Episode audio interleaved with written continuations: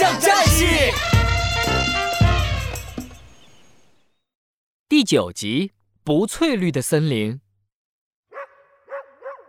黑漆漆的办公室里，胖老板看着盒饭里的清蒸苦瓜、炒苦瓜和水煮苦瓜，眉头也皱成了苦瓜。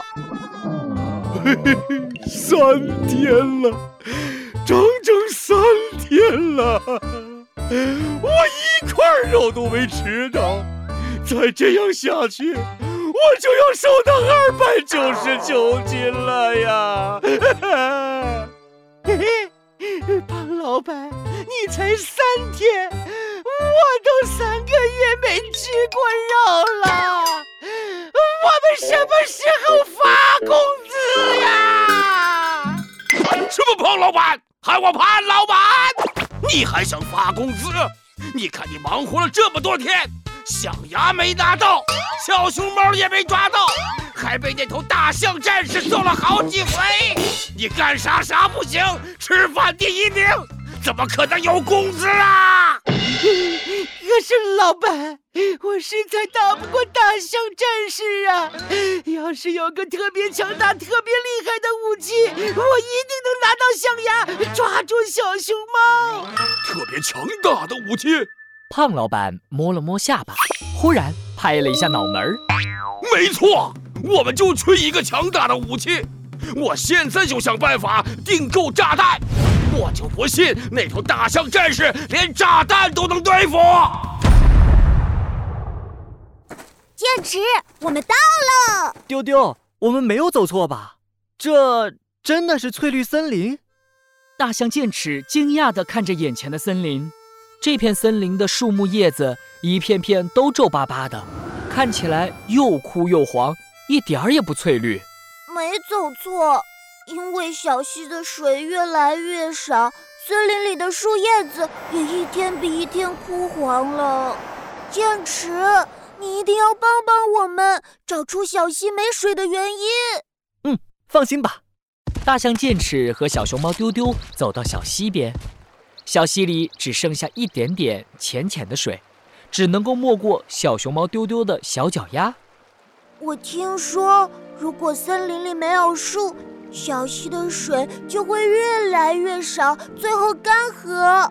可翠绿森林这么多树，小溪的水为什么也会越来越少了呢？嗯，丢丢，小溪是什么时候开始没水的？我想想，嗯，呃，大概是一个月前吧。我还记得那时候还刮了一场好大好大的风。一个月前。大象剑齿摸了摸下巴，认真思索起来。嗯，奇怪，我也记得一个月前刮了一场很大很大的大风，还下了场大雨。但是这会和小溪没水有关吗？丢丢，我们先沿着小溪走，看看有没有什么线索。嗯，好。大象剑齿和小熊猫丢丢沿着小溪往前走。这时候，一胖一瘦两个人影悄悄地。从附近钻了出来。胖老板，他们要走了，怎么办呢？还用问？跟上去啊！哎，为什么不现在就用炸弹炸死他们？你傻呀！这片森林到处都是大树，万一大树也被炸断了，倒下来压到我们怎么办？先跟上，找个安全的地方再动手。哦哦，老板英明。大象剑齿和小熊猫丢丢沿着小溪一直走，胖老板和瘦黄瓜紧紧地跟在后面。他们从早上走到了中午，又从中午走到了晚上，天都已经全黑了。累死我了！他们这是要去哪里呀？胖老板，你看，他们停下来了，总算停下了。快动手！咦，胖老板，你你仔细看。胖老板仔细一看，大象剑齿和小熊猫丢丢站在一个山谷口，这里有一垒厚厚的石头堆，把流过山谷的小溪堵得严严实实，水都流不过来了。难怪小溪没有水了，这些石头是怎么来的？嗯，我猜是从山上滚下来的。一个月前刮了一场特别大的大风，把山上的大石头都吹得滚下山了。石头掉在这里，堵住了小溪，所以水流不过来了。哦，原来是这样。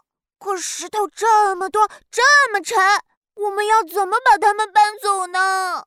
大象剑齿和小熊猫丢丢盯着石头堆，陷入了思索。